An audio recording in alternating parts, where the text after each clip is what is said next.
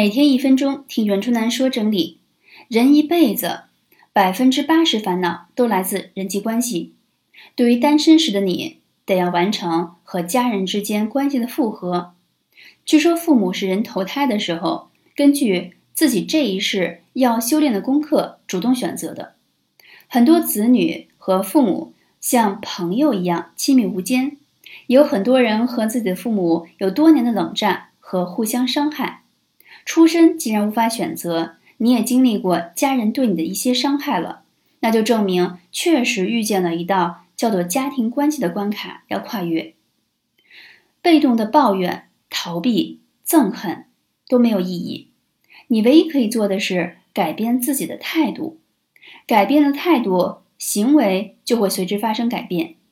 一道关卡通过，才会开启下一道新关卡。